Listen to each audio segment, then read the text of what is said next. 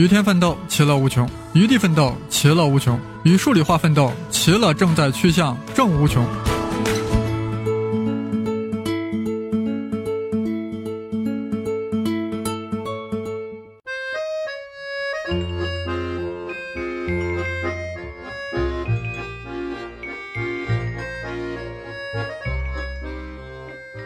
大家好，我是生粒子老师。此番呀，我们邀请石同学啊，为大家讲讲自己的留学经历啊，自己真真切切的留学经历。声考数据化的各位朋友好，我是石同学。胡老师邀请我给大家讲讲我出国留学的经历，我在这里把我的亲身经历讲给大家听，或许对想要留学的同学有所帮助。我现在就读于美国 UIUC，也就是伊利诺伊大学厄巴纳香槟分校。我现在是一个大三的学生，专业是 Mechanical Engineering，也就是机械工程。高中的时候，我是在西安的西工大附中读的。大概在高一的时候，就是产生了出国留学的想法，可能是因为家长也鼓励，所以我当时就去了新东方报了托福的课。但是因为当时不确定到底还是要不要出国，所以我是一边在学校上课。准备高考，一边就每天每周放学以后和周末去新东方，一周上三节托福。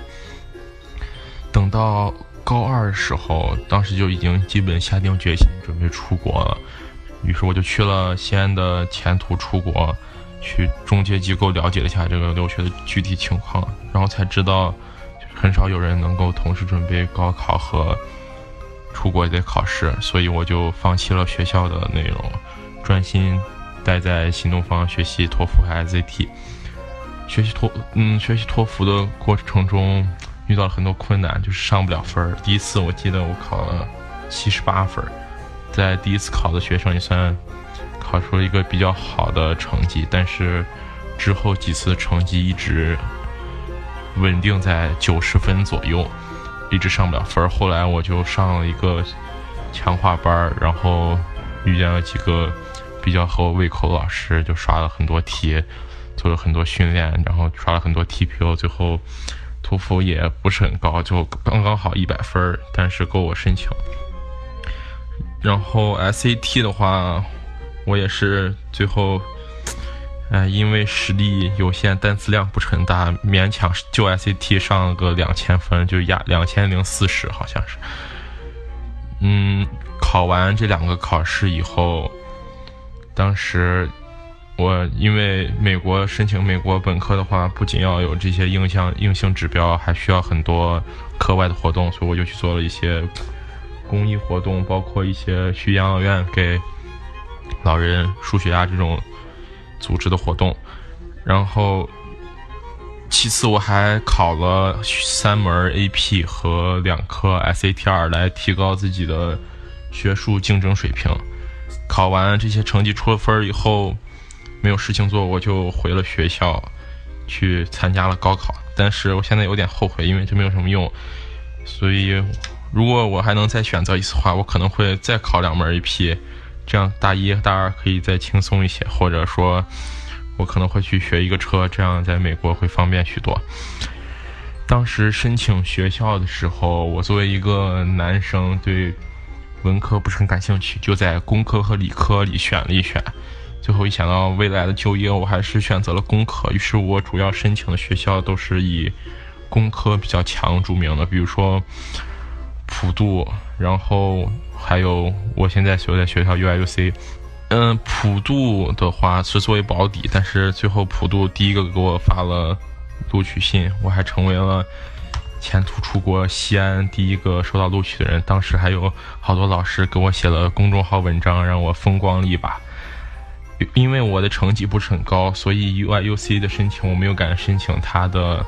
工科专业，因为 UIC 的工科是非常的好。于是我就选择了申请他的 DGS 专业，也就是 Division of General Study，说白了就是没有专业。因为美国的本科是允许前两年没有专业，然后你再在这两年的学习过程中去寻找你喜欢的方向。但其实我们就是钻了，我就是钻了一个空子，就是因为成绩不够，只能先进这种专业，然后再进去通过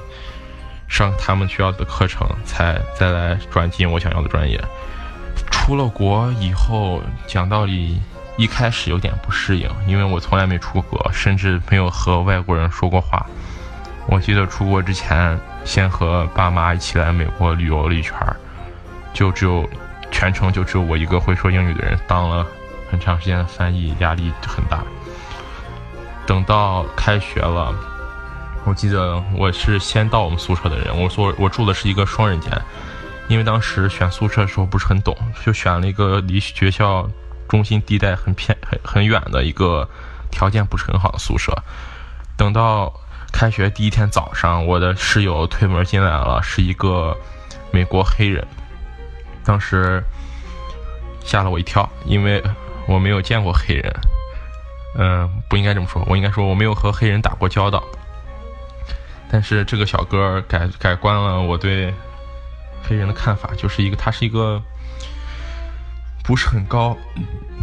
胖胖的，但是很可爱的男生，就是说话也很友好，对我也很友好，还还会发发一个，还会跟打电话跟他朋友视频的时候介绍我是，他说他世界上最好的室友之类的，就我们的关系也非常的融洽。但是后来我还是和中国朋友，就是第一年是学校强制住学校宿舍，等到第二年的时候，我还是搬出来，因为搬出来的话，房租贵，呃，房租没有学住学校宿舍那么贵，而且条件会好很多。我就找了几个好朋友一起，在学校里面的学生公寓里面租了一个四人间。说回学习。嗯，因为我知道我想转工科，所以我大一上了一门专门介绍工科的各个专业分支的课程，让我大概了解一下这些专科、这些工科都是干嘛的。最后我在学校的 mechanical engineering 和 civil engineering 两个中间就想做选择，因为我们是我们转工院的话可以申请两个，所以我就把比较好申的呃 civil engineering 就是土木工程放在了第二选项，把学全学校。最难申请的机械工程放在了第一志愿，最后很幸运被这个机械工程录取了。当时为了申，因为每一个专业都有自己要求的，你要转这个专业，你要上很多他要求的课，所以我当时大一、大二学习很辛苦，就是因为要保证上了这些课还要拥有高的 GPA 才可以被录取。除了专业课以外，美国的大学还有一个特殊的要求，就是。General study，也就是我们所说的通识。我们每个专业的要求不太一样，但是都大同小异。他们会有几个分支的课程，让你修够，比如说一个分支修够六个学分。比如说这些分支有人文科学、自然科学或者艺术、美国历史或者非或者西方历史，就很。很笼统的一些概念，有很多课，比如说 science 或者 Asian American Study，for example，就是这些东西。然后大一的话，当时上了一门很有趣的课，是 theater in theater，就是戏剧课，但是也不是真的让你，就是不是让你真的演戏剧，而是讲一些最基础的一些关于戏剧。包括舞台剧的一些小知识，当时上的津津有味。还我还上过一个很奇葩的课，那个课的内容是关于农业和神话故事之间的关系。当时是那是一个网课，那个老师特别喜欢让我们去做一些课外活动来换他的 extra credit，可以加到你的总成绩里面的。比如说去学校的一个。博物馆里和里面的一件展品合影，并讲述它的历史。然后，现在我已经是大三了，我已经在开始准备研究生的申请。因为我们学校作为一个工科比较强的学校，我们学校的研研究生也是很强。我们的专业，我们学校 M.E 专业排在美国的第七名。前几名就是比较有名的学校，刚好我们学校不是很有名。前几名，比如说斯坦福、伯克利和 MIT 这样，卡耐基梅隆这样的大学。我的我的研究生的 dream school 是 MIT，因为我去过波士顿，我觉得那个城市非常的有意思，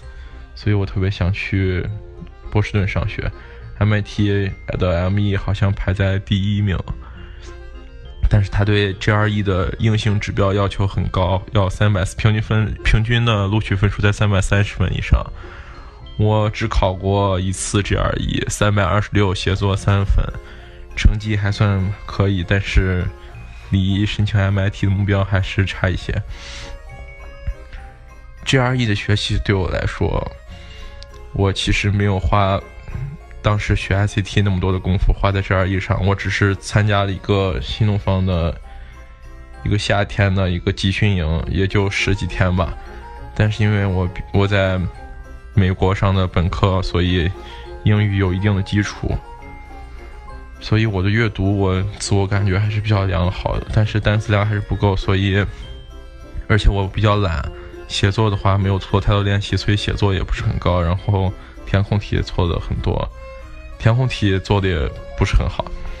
数学的话，因为我是工科的，而且本科学的，呃，然后而且。高中学的比较扎实，所以数学对我来说问题不是很大。GRE 的话，我打算在大高大三结束以后的暑假再冲刺一下。除了除了对 GRE 成绩的要求的话，美国研究生比较看重学校的 GPA，还有你的实习或者 research。对于我的专业来说的话是 research，所以我在我们学校找了一个 research 是跟我的 advisor 要的。他就给我介绍了一个专门做 research 的一个 office，让我在那里面找了个位置，然后帮他做一些关于我们学校一个 water plant 的一个 control system 的一个东西。除了 research 的话，我还在国内找了几个不是很大的公司去实习一下，但是其实也就在里面待了可能有半个月。大概了解了一下工厂里面的一些流水线之类的，对我的对我的简历其实并没有太大的提升，因为因为实习对于我们专业其实用处不大，但是我还是做了。除了这些的话，GPA 的话就是看你平时的表现了。我们学校的 GPA 满点是四点零，嗯。一般是 A 和 A 加是是四点零，然后 A 减的话就是三点六，以此类推。每一个每一门课都有自己的学分，从二到四不等，然后最后加权平均你的总 GPA。除了学习的话，生活上，因为我们学校是一个华人，在一个华人聚集的城市，就是香槟市，我们学校大概有。少说有五千华人吧，所以对于一个中国人来说是很容易存活下来的。你甚至不需要一一天都不需要说英语，你也可以存活下来。我们有许多中餐厅，也有中国超市，然后所以吃的我们还算比较不错。但是我们学校是一个在伊利诺伊大平原上的。一个小村子，相当于就是我们学校，我们这个城两个双子城，香槟和瓦纳都是以我们学校为主的，所以不是很繁华，也没有很多娱乐措施。对于我来说，平时解压的方式基本上就是运动或者在家看个电影什么的。嗯，学校的话会会有一些 intramural 比赛，就是校内比赛，比如说篮球、室内足球、室外足球。学校的中国华人学生会或者各种学生会也会组织一些有趣的课外活动，比如说香槟好声音就是歌唱比赛，甚至还有香槟非诚勿扰，就是组织学生们相亲的。嗯，学因为对我来说学习比较繁忙，所以课外活动也算比较充实，一天也没有闲着太多的时候。以前我上大学之前听过一个说法，就是说，学习、睡觉和社交你只能选择两个。但是我觉得没有那么夸张，其实你还是可以正常社交、正常学习，在你保持充足睡眠的情况下。所以，但是大一大二的时候，我当时最大的感感受就是，我，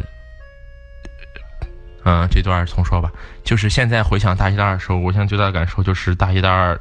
太年轻了，不是很懂事。当时应该多上一些课，因为我们学校每个学期都有对你 credit hour 的要求，应该在十二到十七个之间。所以我当时因为大一比较懒，我就上了刚好十二个学分。所以到现在的话，我每个学期基本都要上满十六七个学分，才能保证四年毕业。而且我是准备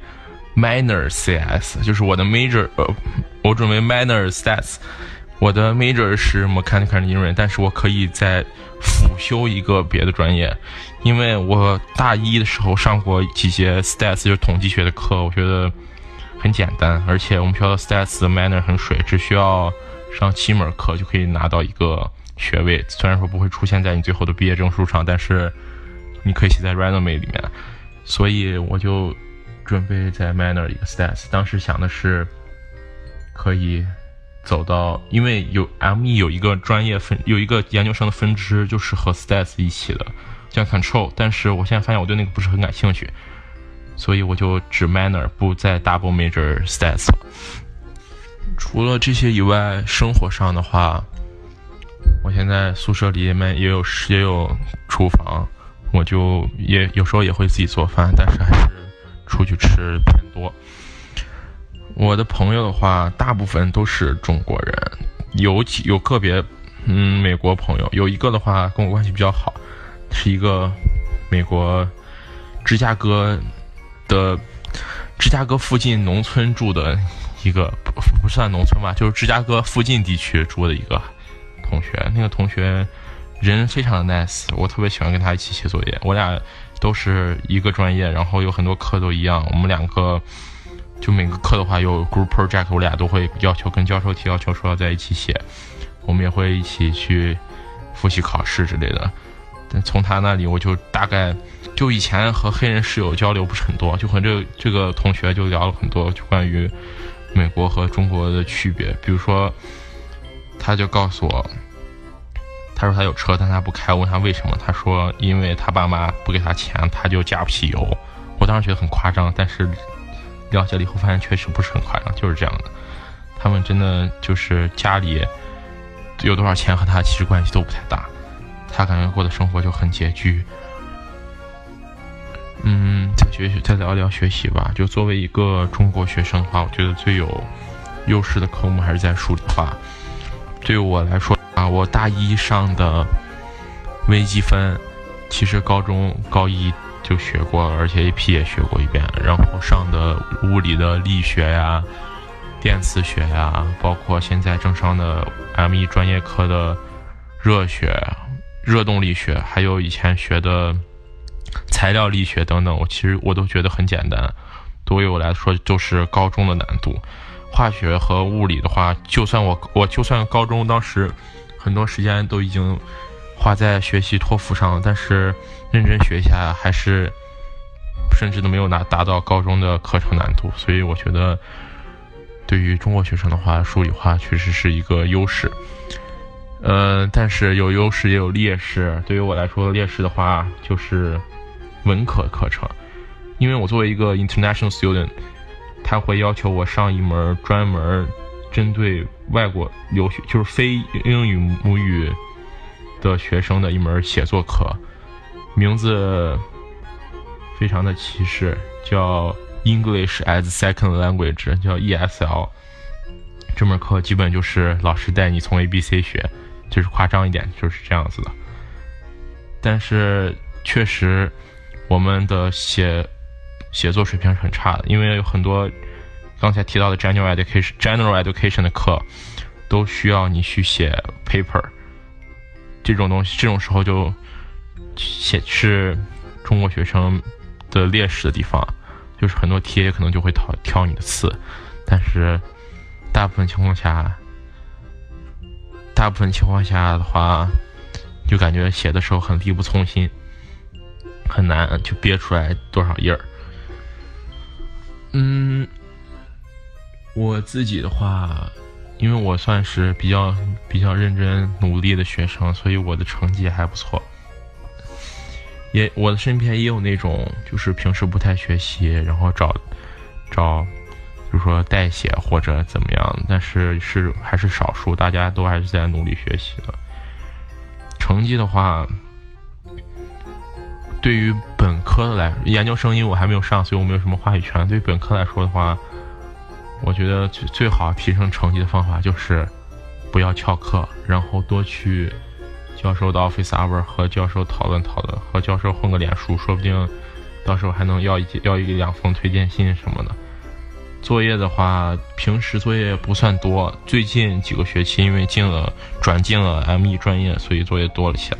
作业不多的时候，我一般要么去参加校内比赛、足球赛，要么就会去学一些有趣的东西，比如说。比如说学车，但是，嗯，这段算了，我也不知道该学，我也不知道该说啥了。我再再说一个别的吧，就是今年暑假我还申请了一个 study abroad 的机会，就是去德国达姆施塔特工业大学交换两个月。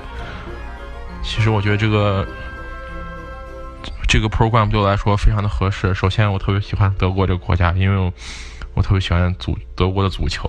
其次，这个学校是德国前三的工程大学，非常就是非常有名望，